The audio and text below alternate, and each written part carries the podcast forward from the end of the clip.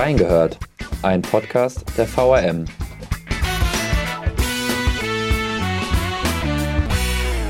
Es sollte die Bürger in Zeiten der Inflation finanziell entlasten und zeitgleich Eigenwerbung für den ÖPNV betreiben. Doch nun ist die Zeit des 9-Euro-Tickets abgelaufen und auch die des Tankrabatts. Wir haben nachgehört, ob die Aktion gelungen oder misslungen und ob es ein Experiment oder ein langfristiges Angebot ist. Hallo und herzlich willkommen zu Reingehört 121. Am Mikrofon ist Dominik Theis und für das heutige Thema habe ich mit Henry Solter aus der Stadtredaktion und auch Karl Schlieker von den Zentralreportern zwei Gäste eingeladen, die in ihren Redaktionen mit dem Thema 9-Euro-Ticket und Tankrabatt ganz eng vertraut sind. Ähm, hallo Karl. Hi, hallo. Hallo Henry. Hi, grüß dich Dominik. Kurze Frage vorab an euch. Was ist denn eure persönliche Meinung? Wie fällt euer persönliches Fazit ganz kurz und knapp zu 9-Euro-Ticket und Tankrabatt aus. Gelungen oder misslungen, Karl? Auf jeden Fall gelungen, denn das Ticket hat den öffentlichen Nahverkehr mal wieder in die öffentliche äh, Diskussion gebracht und gezeigt, einerseits, welche Potenziale auf jeden Fall in Bus und Bahn stecken. Es hat gezeigt, dass man diesen Nahverkehr nutzt, wenn er einfach ist, wenn er flexibel ist und wenn man sich nicht äh, verzetteln muss und sich vorher irgendwie studieren muss, bevor man die ganzen Tarifgrenzen begreift. Deswegen hat es sich auf jeden Fall gelost, zu zeigen, wie es gehen könnte. Henry, wie siehst du das? Ich sehe das ähnlich, zumal, also es ist ja so mit die Diskussion, dass äh, das 9-Euro-Ticket nicht jedem was gebracht hat. Ich spreche da jetzt vor allem auf den ländlichen Raum an, aber eben, wie der Karl schon gesagt hat, äh, es ist jetzt in der öffentlichen Diskussion und äh, ich finde es aus der Sicht gelungen, dass eben diese Missstände, die der ÖPNV zweifelsohne hat, dass die offengelegt werden und dass man nun jetzt auch die Chance hat, das zu verbessern. Denn äh, ich bin sonst der Meinung, dass das 9-Euro-Ticket, dass jeder, der das nicht gut findet, auch Leuten, die nicht so die finanziellen Möglichkeiten, an denen wenig gönnt. So sehe ich das. Also du siehst in den negativen Aspekten noch was Positives, all in all. Absolut, ja. Ja, es sollte Entlastung für die Verbraucher bringen, aber auch einen Beitrag zur Verkehrswende. Gleichzeitig aber auch haben sich viele Politiker auch einen Imagebooster für, für Busse und Bahnen versprochen. Sagen wir mal so, kurz und knapp, die Erwartungen sind groß gewesen. Ziehen wir mal Bilanz, 31.08., dem Tag laufen die beiden Aktionen ab. Wie wurde das denn in Gesamtdeutschland, in Hessen beziehungsweise auch in Wiesbaden angenommen? Wie viele Leute, wie viele Tickets wurden verkauft? Ähm, vielleicht, Karl, kannst du erstmal für Gesamtdeutschland und Hessen so einen kleinen Überblick verschaffen. Ist das in Zahlen auch eine gelungene Aktion gewesen? Also in Zahlen bundesweit sind insgesamt 52 Millionen 9-Euro-Tickets verkauft worden nach der Bilanz des Verbands Deutscher Verkehrsunternehmen. In Hessen waren es 2,3 Millionen. Dazu kommen immer noch äh, die Zeitkarteninhaber dazu. Also wer ein Jahresabo hat, wer ein Schülerticket hat, wer ein Semesterticket hat, der hat ja die gleichen Vorteile gehabt. Und dadurch hat sich die Zahl der, der Nutzer dann ja nochmal ähm, erhöht. Und ich habe was von einer Zahl von 1,8 Millionen eingesparten Tonnen an CO2 nur durchs 9-Euro-Ticket gelesen. Ist das eine verlässliche Zahl? Wie kommt es zu dieser Zahl? Das ist eine Hochrechnung, indem man äh, eine Umfrage gemacht hat. Die hat ergeben, dass jede zehnte Fahrt mit dem 9-Euro-Ticket eine Autofahrt eingespart hat. Und hochgerechnet hat dann der Verband Deutscher Verkehrsunternehmen errechnet, dass eben 1,8 Millionen Tonnen Kohlenstoffdioxid eingespart wurden. Und das hätte ungefähr so viel ergeben wie ein Jahr äh, Tempolimit auf Autobahnen. Ah, okay, weil das war mir bislang noch überhaupt nicht klar, wie diese Zahl zustande kommt, weil 1,8 Millionen klingen ja erstmal nach einem guten Erfolg. Ja, auf jeden Fall. Aber man muss natürlich auch sehen, dass das eine Hochrechnung ist und das sind Schätzungen. Also von daher muss man diese Zahl auch mit einer gewissen Vorsicht zur Kenntnis nehmen. Henry, hast du Zahlen für Wiesbaden bekommen, wie dort das verlief, sagen wir mal so? Mhm, also in Wiesbaden war ja für den Verkauf der Tickets SW Verkehr, der Mobilitätsdienstleister hier in der Landeshauptstadt, äh, zuständig und die haben immer mal wieder Zahlen erhoben. Wir können jetzt davon ausgehen, dass so an die 100.000 Tickets äh, verkauft worden sind, was man ja, wenn man das auf Wiesbaden hochrechnet, äh, mehr als jeder Dritte sogar ist. Also ungefähr ist ja so, dass du das 9-Euro-Ticket ja auch über die MV zum Beispiel kaufen kannst und dann hier in Wiesbaden feierst. Dennoch, dass nur SW Verkehr so viele Tickets verkauft hat, ähm, ähm, ist, denke ich, ein Erfolg. Das sieht auch der Konzern so. Jan Görnemann, Geschäftsführer von SW Verkehr, äh, ist auch sehr, sehr zufrieden bisher oder hat sich zumindest dahingehend zufrieden geäußert. Und ähm, kann man zumindest sagen, dass die Wiesbadener sich, sich ordentlich eingedeckt haben mit den 9-Euro-Tickets. Ja.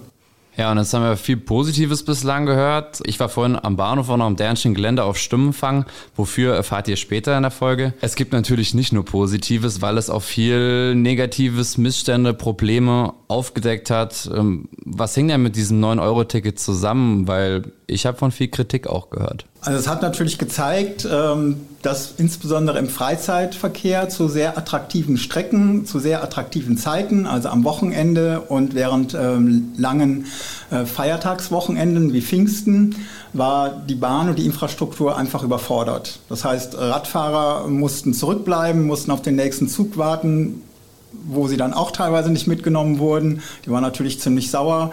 Dann äh, war es ein ziemlich großes Gedränge auf diesen äh, attraktiven Strecken. Und das hat alles gezeigt, dass die Infrastruktur für den Ansturm von Fahrgästen, wie er zu diesen partiellen Zeiten dann da war, einfach nicht gerüstet ist. Also wenn es wirklich eine Verdopplung der Fahrgastzahlen, wie sie angestrebt wird, um die Klimaziele zu erreichen, äh, wirklich so erreicht würde, dann würde die Infrastruktur einfach äh, zusammenbrechen. Also das wäre gar nicht möglich. Das heißt, äh, diese Infrastruktur muss erstmal ertüchtigt werden, bevor man diese Zahlen ähm, überhaupt äh, auf die Strecke lassen kann.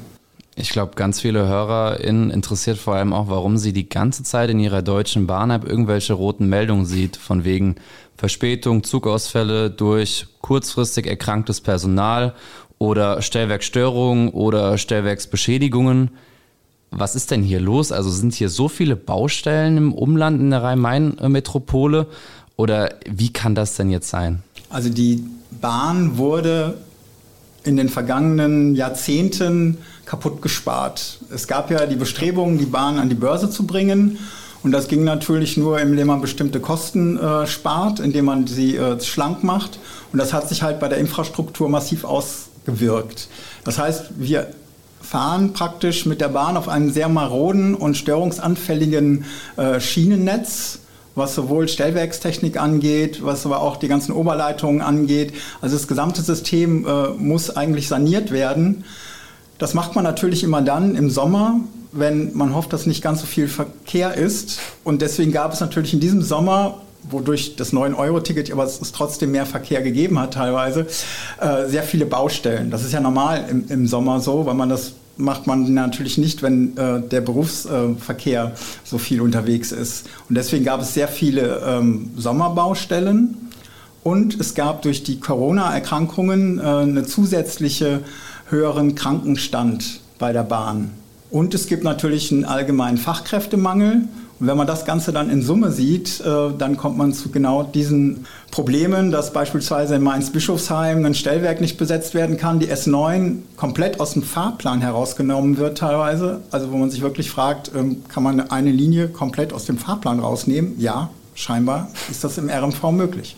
Also da ist auf jeden Fall deutlich Not zu sehen. Du hast gesagt, S9 komplett ausgefallen, S8 verspätet, ICEs umgeleitet. Nur weil Mitarbeiter bei einem Stellwerk kurzfristig ausgefallen sind, ähm, wenn man sich das überlegt, wenn das ja in der Zeitung wäre und also wenn die Situation hier in der Redaktion wäre und wir könnten sagen, es wird jetzt keine Zeitung am Morgen geben, das wäre ja auch unvorstellbar und jetzt fallen da Züge aus. Ich glaube, das macht die Situation klar und ähm, man hat ja auch von ganz vielen MitarbeiterInnen von der Deutschen Bahn, Personal und Service auch mitbekommen, dass sie wirklich auf absoluter Sparflamme gerade funktionieren, weil sie an ihr Leistungs-, an ihre Grenze gehen müssen und ständig auch Schichten übernehmen müssen. Ich sag mal so, das letzte Mal, als ich sowas gehört habe über Personal und Branchen, war das äh, in der tiefsten Corona-Zeit über die Krankenhäuser. Und das ist schon alarmierend, würde ich sagen. Ähm, aber jetzt haben wir über Rhein-Main generell gesprochen. Hat denn Wiesbaden die Infrastruktur auch für so ein erhöhtes Fahrgastaufkommen oder wie ist es hier gewesen? Ja, das ist eine sehr gute Frage, weil eigentlich Wiesbaden ja auf dem Weg ist, auch SW Verkehr. Die Stadt stärkt ja den äh, Dienstleister weiterhin. Es gibt neue Busspuren, die Busflotte wird erweitert. Ob es jetzt äh, Batteriebusse sind, sei mal dahingestellt. Aber äh, der Karl hat es ja schon angesprochen, diese ganzen Probleme, die jetzt eben auch im Rhein-Main-Gebiet eben gerade ablaufen. Die gibt es auch hier in Wiesbaden. Ähm, ich denke, vor allem die Wiesbadener Hörer werden bestätigen können, die letzten Wochen gab es zahlreiche Busausfälle. Äh, viele, also über Stunden lang konnten gewisse Linien ebenfalls nicht bedient werden, eben weil auch einfach das Personal fehlt, wegen Krankheit. Um jetzt tiefer in die Materie zu SW Verkehr zu gehen, woran das liegt, dass viele Mitarbeiter eben nicht zur Verfügung stehen, das wird jetzt hier den Rahmen sprengen, aber äh, Fakt ist, dass eben viele Buslinien auch in Wiesbaden ausgefallen sind. Da versucht jetzt der Konzern nachzusteuern. Äh, das kann ich schon mal verraten. Es wird ab kommender Woche dann auch, wenn die Schule auch wieder losgeht, äh, Fahrplanänderungen geben. Das ist schon angekündigt. In welcher Form sich das äußert, bleibt abzuwarten. Man sollte aber damit rechnen, eben weil die Situation gerade so ist, dass der Fahrplan äh, deutlich reduziert wird, eben weil die Manpower, weil die, Fahr die Fahrer fehlen eben. Und um jetzt nochmal so ein bisschen auf diese Kritik vom 9-Euro-Ticket zu sprechen zu kommen, hier in Wiesbaden war die Kritik oder zumindest die von den Leuten im Umland, äh, dass eben die, wir hatten es angesprochen, die Infrastruktur eben nicht ausgebaut ist. Die Leute im Raum Untertaunus, im Rheingau-Taunus, im Rheingau, da konnten viele von diesem Ticket auch gar nicht profitieren, einfach weil die Anbindung so schlecht ist. Wenn man mal bedenkt, äh, nach Taunusstein oder nach, äh, in den Rheingau, da fahren dann stündlich, wenn überhaupt, Bahnen von der Vias dann in dem Fall, die teilweise auch ausgefallen sind, weil eben die Leute fehlen, weil eben äh, komplett überfüllt waren, ein Waggon zu wenig. Und die Leute, die eben pendeln nach Wiesbaden, nach Mainz oder nach Frankfurt, die sich vielleicht sogar vorstellen könnten, den ÖPNV zu nutzen, für die ist der in dem Fall oder war das 9-Euro-Ticket so unattraktiv, eben durch Fahrausfälle, durch eine Anreise, die doppelt so lang war, dass sie eben auf das Auto zurückgekommen ist oder beziehungsweise mit dem Ticket nichts anfangen konnte. Und das ist eben auch äh, einer dieser Hauptkritikpunkte, dass eben der ländliche Raum von diesem 9-Euro-Ticket einfach kaum profitiert hat. Ja. Henry, das war eine sehr gute Überleitung zu meinem nächsten Thema, denn ähm, ich habe hier einen Infopost, den ich auf Instagram gesehen habe, mitgebracht. Und das sind die vier Lehren des 9-Euro-Tickets. Die erste Lehre spricht eben diesen Tarif-Flickenteppich an, der abgeschafft werden muss, was du eben schon gesagt hast, dass man einfach ein Ticket kauft, losfahren kann und dass man dementsprechend auch eine gute Anbindung hat. Das ist aktuell aber nicht der Fall und da muss man sich dann schon auch die Frage gefallen lassen, wenn man so viel Geld investiert. Also für, für das 9-Euro-Ticket sagt man, dass das dem Bund zweieinhalb Milliarden Euro kostet. Das soll ein Viertel des Jahresbudgets für den ÖPNV ausmachen, was ich gelesen habe. Und dann trifft diese Investition nicht jeden. Dann ist das ja irgendwie auch nicht fair, oder? 嗯 nein, ist nicht tatsächlich. Ähm, ja, weil die Anbindung eben so schlecht ist. Das ist auch, viele Leser äh, haben uns auch Zuschriften äh, zuge, zugesendet, die eben genau das so gut fanden am 9-Euro-Ticket, dass du eben äh, frei nach Tarif äh, theoretisch bis nach Köln fahren kannst oder was weiß ich, oder in den Süden. Ähm, hier haben wir ja so verschiedene, viele Anbieter, so viele Tarifgebiete, dass man da eben sowieso gar nicht mehr mitkommt, gefühlt. Und äh, wenn man sich dann normale Einzelkarte kauft, reicht die dann nur bis zu der Grenze oder man fährt zwei Stationen und zahlt dann nochmal drauf auf, weil einfach äh, ein anderes Tarifgebiet da ist. Das ist äh, natürlich, ja, das kann man eigentlich keinem erzählen, würde ich jetzt mal behaupten. Und ja, da sind wir wieder bei dem Thema, dass eben der ländliche Raum von diesem Ticket oder generell vom ÖPNV nur profitieren kann, wenn eben die Infrastruktur verbessert wird. Und äh, das gelingt nur, indem man auch Geld in die Hand nimmt. Die zweite Lehre, die in dem Infopost stand, ist, dass ein attraktiver Preis für die dauerhafte ÖPNV-Nutzung wichtig ist. Ähm, Karl, gibt es denn da auch irgendwie wissenschaftliche Daten zu, dass je billiger das Ticket ist, umso attraktiver ist der ÖPNV? Oder kann man sagen, dass auch wenn, also dass es am attraktivsten ist, wenn es gar nichts kostet? Oder ist das generell ein Punkt, dass ein attraktiver Preis einfach da sein muss? Das ist ja wie im Supermarkt. Man nimmt ja äh, Preise auch als Lockmittel. Also in diesem Fall war das 9-Euro-Ticket praktisch so äh, der Schnäppchenpreis im Supermarkt, um die Leute einfach mal in den Supermarkt zu locken, auf die Schiene zu locken und ihnen zu zeigen, welche Vorteile diese Schiene denn eigentlich hat, wenn ich das Auto stehen lasse und mit dem Zug irgendwo hinfahre, dass es auch Vorteile haben kann. Und dafür ist ein attraktiver Preis notwendig. Um einen Umstieg äh, aber dauerhaft zu gewährleisten, dass jemand sein Auto stehen lässt und umsteigt, braucht es natürlich ein verlässliches, flexibles und einfach handbares äh, Produkt. Also ich muss halt wirklich einfach einsteigen und losfahren können, ohne vorher ein Studium absolvieren zu müssen, äh, wie die Fahrkarten äh, gelten und äh, welche Kosten ich damit verbunden habe. Und sie müssen verlässlich sein, das heißt, sie müssen in einer vertretbaren Zeit auch irgendwo ankommen. Und ich muss auch nicht äh, an jeder Gießkanne halten oder halt umsteigen. Aber das ist natürlich auch ein Problem, was nicht so einfach zu lösen ist. Aber das zeigt einfach, dass ein, ein Preis als Anreiz erstmal auf jeden Fall notwendig ist. Und das zeigt da jetzt auch die Diskussion um ein Nachfolgeticket. Ja, da kommen wir später nochmal drauf zu sprechen. Es gibt ja einige Preise. Also ich habe in den Headlines hat man gelesen, die neuen scheint Gesetz, aber alles andere ist verhandelbar. Ähm, bevor wir zu diesen Nachfolgeangeboten, die irgendwie im Raum stehen, kommen, habe ich noch den dritten Punkt. Schieneninfrastruktur ist für deutlich mehr Fahrgäste nicht mehr ausgestattet. Ich glaube, das ist, kann man so stehen lassen. Der Bund ist natürlich auch nach dem Grundgesetz dazu verpflichtet, sich um die Schieneninfrastruktur zu kümmern und dementsprechend auch dort äh, rein zu investieren. Wahrscheinlich für die Aktion jetzt zu spät, aber Herr Henry, da schießt mir gerade dein Gedanke nochmal in den Kopf, dass du sagtest, allein das 9-Euro-Ticket ist eine gelungene Aktion, weil es eben auch diesen Missstand nochmal aufzeigt und auch den Druck auf die Politik erhöht, das jetzt oder dieses Problem zu beheben. Die viel spannendere Frage ist äh, das Personal bei der Bahn. Also wo kommt denn das Personal jetzt her? Gibt es da irgendwie auch aktive Bemühungen schon, mehr Personal einzustellen, weil das ist ja ein ähnliches Thema, Fachkräftemangel bestimmt auch in der Branche. Genau, das, das zieht sich halt ja quer durch alle Branchen und äh, dann hängt es natürlich ab, wie attraktiv ist ein Arbeitsplatz, äh, welche Arbeitszeiten habe ich, welche Bezahlung habe ich.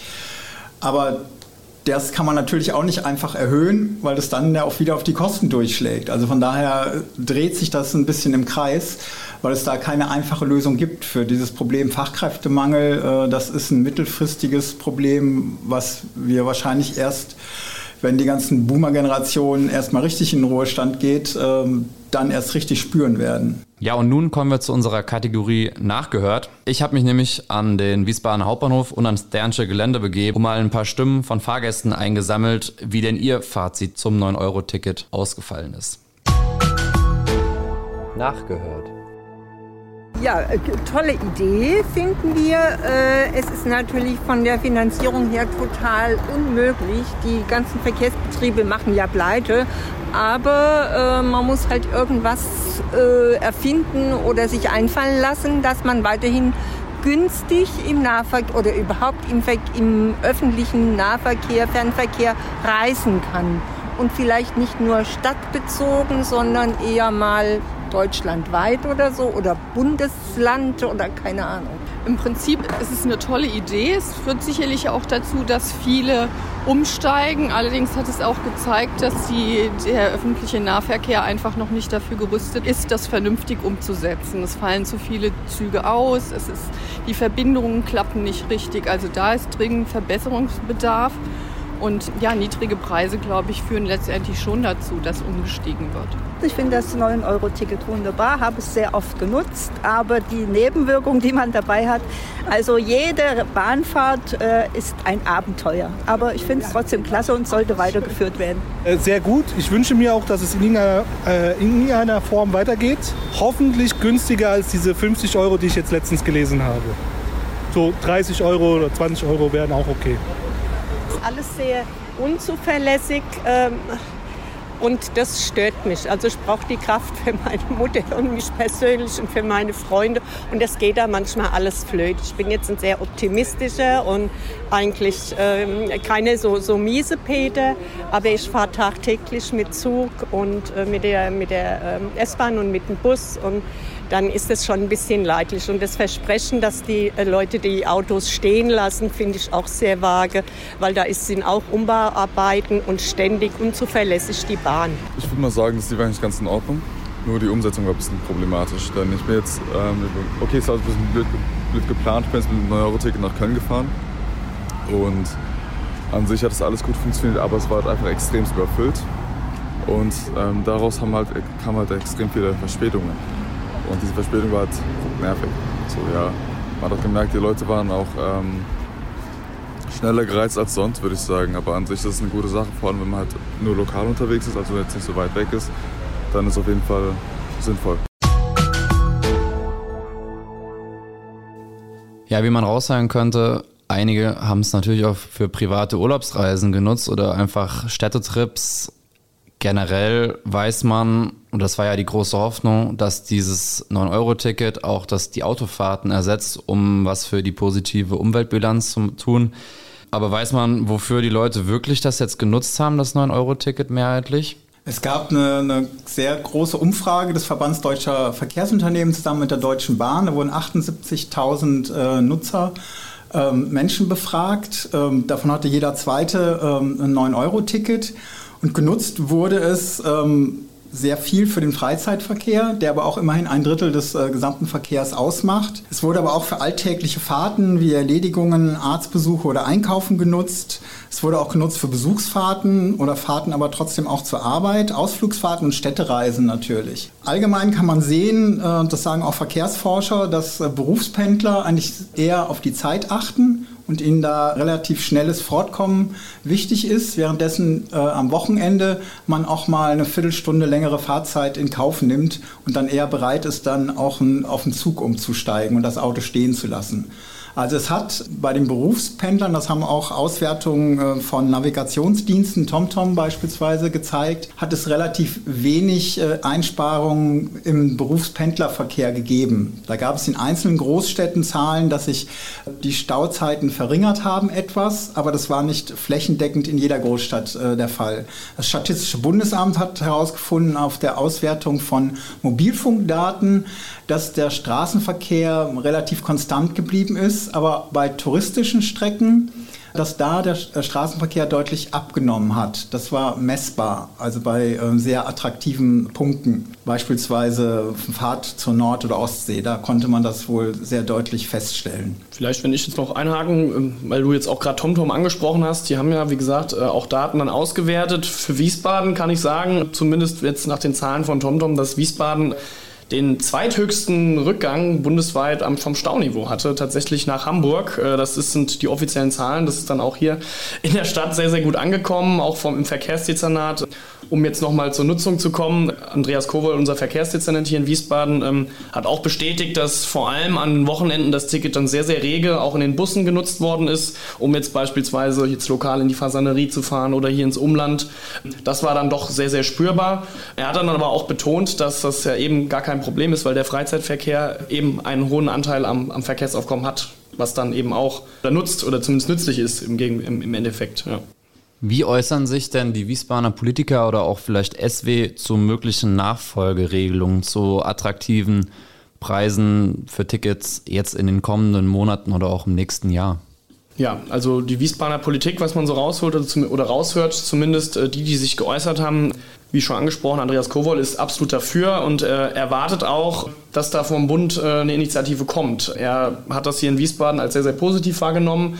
Sprich, die Probleme, die jetzt hier noch alle, äh, die jetzt hier auftauchen, klar, die sind jetzt, die sind da, aber das hat ja nichts mit dem Ticket zu tun, sondern das geht dann rein um die Infrastruktur und um die Aufstellung von SW-Verkehr im Personal. Aber ähm, ja, Kowol hat sich ganz klar dafür ausgesprochen, äh, ob das jetzt 69 Euro kostet, 29, 49, äh, sei dahingestellt, aber äh, er erwartet, dass da eine Initiative kommt. Das so ähnlich hat sich auch der Oberbürgermeister Gerd-Uwe Mende dazu geäußert, der klar gesagt hat, dass er da auch oder sich freuen würde, wenn da was kommt. Ist aber natürlich Sache der Bundespolitik. Ähm, was Mende auch gesagt hat, so generell, das war so am Anfang vom 9-Euro-Ticket, dass ihm, wir haben es ja schon angesprochen, Ostsee, Nordsee, viele haben das auch für die Freizeitfahrten, für Städtetrippe, Städtetrips oder sowas genutzt, dass ihm in der Diskussion so ein bisschen gefehlt hat, dass in der breiten Öffentlichkeit wurde dann hier über die wunderlichsten Routen von Wiesbaden äh, nach Travemünde oder nach äh, oben in die Nordsee St. Peter-Ording. Äh, aber Kern sollte ja eigentlich auch sein, dass man sich eben hier attraktiv im ÖPNV-Gebiet äh, bewegen kann. Ob das jetzt aufgrund dieser Fahrausfälle und den ganzen Problemen, die eben dann zutage getreten sind, so war, sei mal dahingestellt. Aber grundsätzlich war es ja eigentlich dazu gedacht, äh, den ÖPNV hier im, in, der, in der Region zu stärken oder zumindest, dass der verstärkt genutzt wird. Der Blick richtet sich ja dann auch von Görnemann, von Mende, aber auch von Kowol dann Richtung Berlin. Die sind positiv gestimmt letztendlich ist es ja der Konflikt zwischen Bund und Ländern, aber auch der Konflikt innerhalb der Regierung, weil die SPD und Grüne, korrigier mich Karl, haben sich ja jetzt für eine Lösung ausgesprochen, die sie für möglich halten, aber es hängt an der FDP. Was ist da los?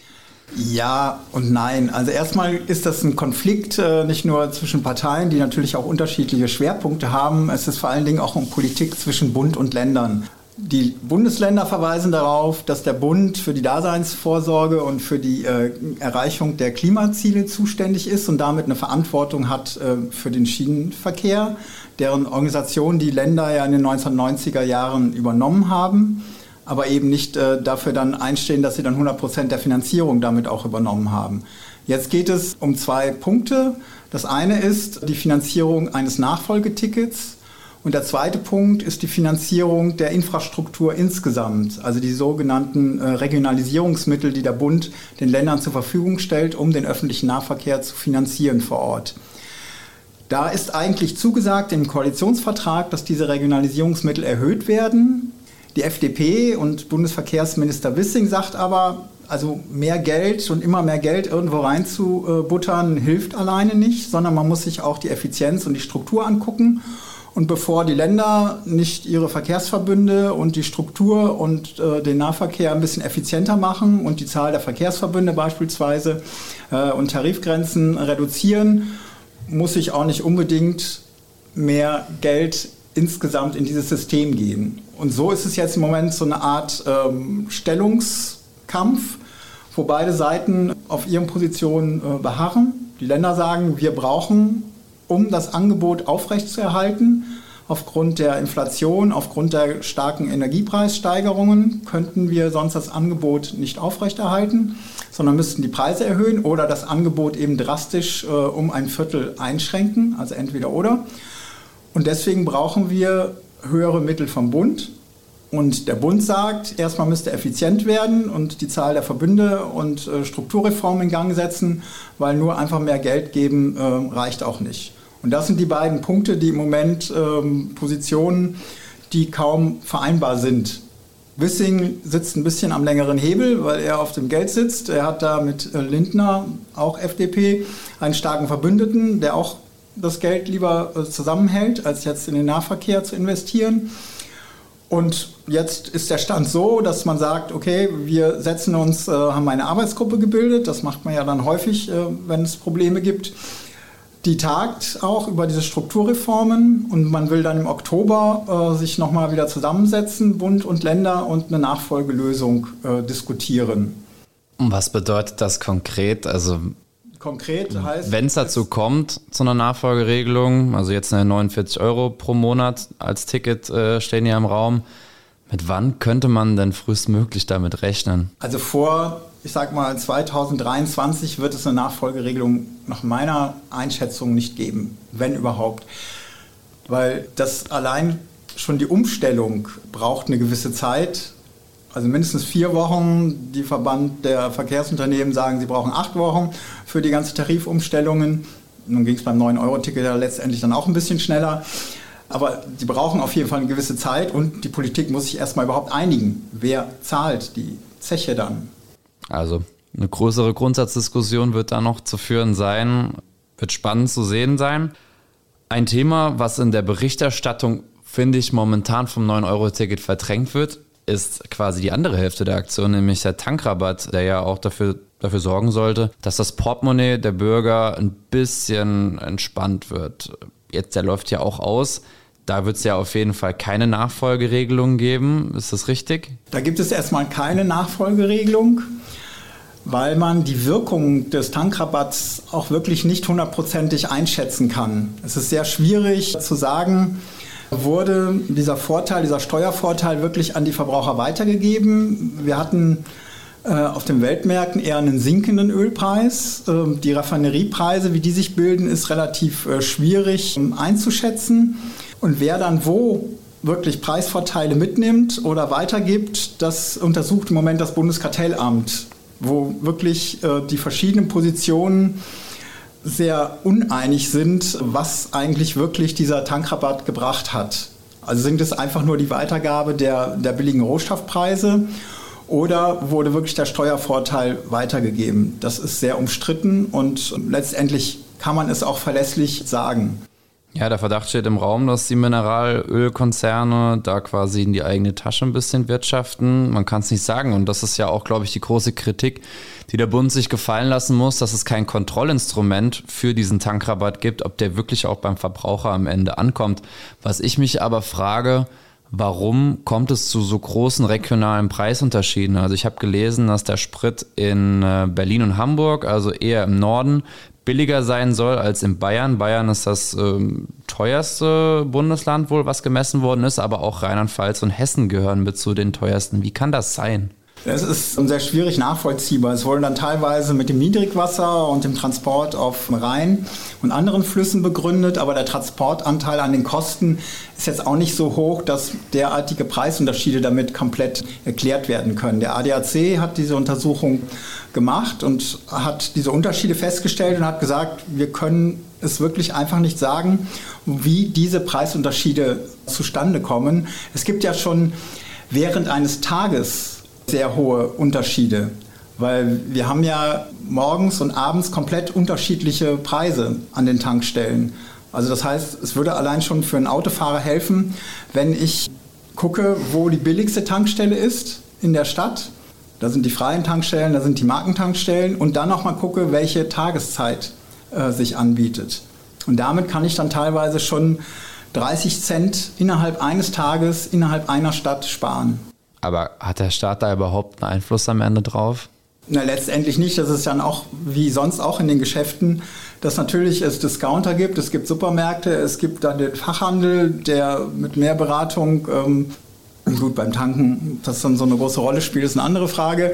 Aber das ist letztendlich eine Frage von Angebot und Nachfrage und wie sich das einspielt. Es bleibt spannend abzuwarten, ob sich in Sachen günstigen ÖPNV-Ticket etwas in der Politik schnell bewegt, überhaupt bewegt oder gar nicht bewegt. Ähm, Tankrabatt haben wir eben schon gesagt. Das war jetzt eine einmalige Sache, aber der Blick richtet sich weiter nach Berlin. Auch hier in Wiesbaden bleibt spannend, was jetzt auch letztendlich an Fahrplanänderungen kommt. Ähm, da sind wir gespannt, was SW jetzt auch demnächst äh, veröffentlichen wird. Wir haben ja hier auch die Lenchesbahn, die zwischen Wiesbaden und Niedernhausen momentan nicht fährt. Ähm, Henry, was hat es da auf sich? Ja, also die sind genau, die seit Ende Juli ist äh, die Lenchesbahntrasse gesperrt, was daran liegt, dass am Bahnübergang in Erbenheim Arbeiten durchgeführt werden. Der muss äh, auf den neuesten Stand gebracht werden. Das soll jetzt in wenigen Tagen soll die Strecke wieder frei werden, ähm, weil dann die Arbeiten abgeschlossen sein sollen. Parallel an, den, an der Lenchesbahntrasse ist ja schon im Frühjahr angekündigt worden von der Deutschen Bahn, dass die Bahnhöfe der östlichen Vororte, also sprich Erbenheim, Ickstadt und äh, Medenbach-Auringen, dass die äh, modernisiert werden sollen. Da wurde jetzt auch bekannt gegeben, äh, dass Ickstadt erst im Dezember die ersten Arbeiten beginnen. Beginn. Hintergrund ist, dass ab der, in der Lynchesbahntrasse neue Züge zum Einsatz kommen. Die werden ja äh, betrieben, die Strecke wird ja betrieben von der Hessischen Landesbahn. Die hat die Ausschreibung gewonnen. Und äh, die Bahnsteige sind einfach zu niedrig für die neuen Züge. Sprich, die Bahnsteige müssen erhöht werden, damit der Einstieg für die Leute auch äh, Sinn macht oder beziehungsweise möglich ist.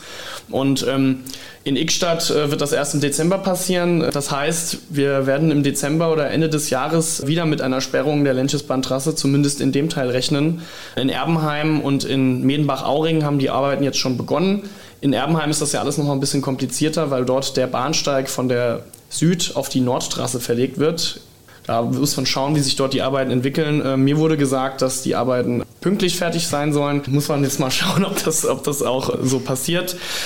Ja, und Ickstadt muss man dann schauen, wann da die Arbeiten losgehen. Was vielleicht auch noch in der Hinsicht ganz interessant ist, in Ickstadt soll ja der Bahnhof auch eigentlich komplett modernisiert werden, weil er eben nicht mehr den Anforderungen entspricht. Jeder, der den Bahnhof kennt, äh, weiß, glaube ich, wovon ich spreche. Das ist teilweise vogelwild. Also da muss man, um einen Gleiswechsel zu vollziehen, über 200 Meter laufen. Auch Barriere von Barrierefreiheit ist da auch noch nicht zu sprechen.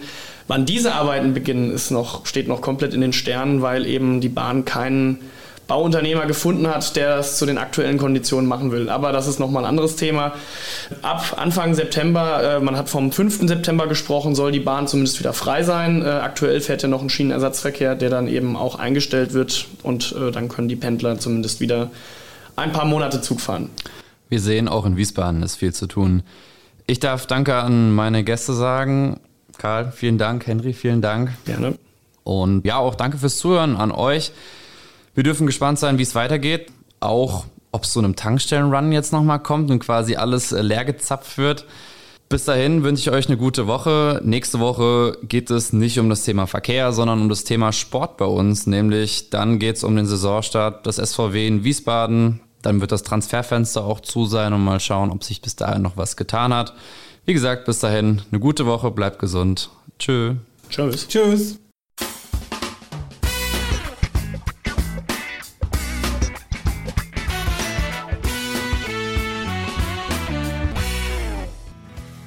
Reingehört ist eine Produktion der VRM von Allgemeiner Zeitung, Wiesbadener Kurier, Echo Online und Mittelhessen.de.